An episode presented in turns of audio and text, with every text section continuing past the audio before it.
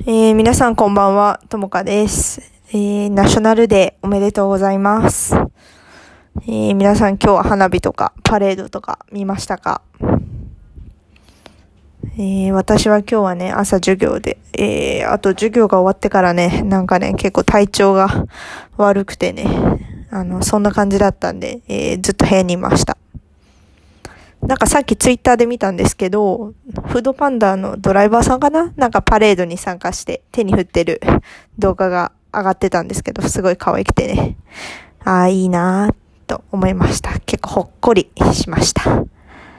はい。えー、ちなみに日本は今日は何の日か知っていますか？はい。今日は8月9日なのでね、あの、長崎に原爆が落ちた日です。なんでね、日本はね、この時期になるとね、えー、戦争の話になります。でね、私も、あのー、長崎も広島も行ったことがあって、えー、それは、あの、学校の修学旅行で行きました。多分、ほとんどの日本人の学生が、えー、学校のね、その、旅行で行ったことがあるんじゃないのかな。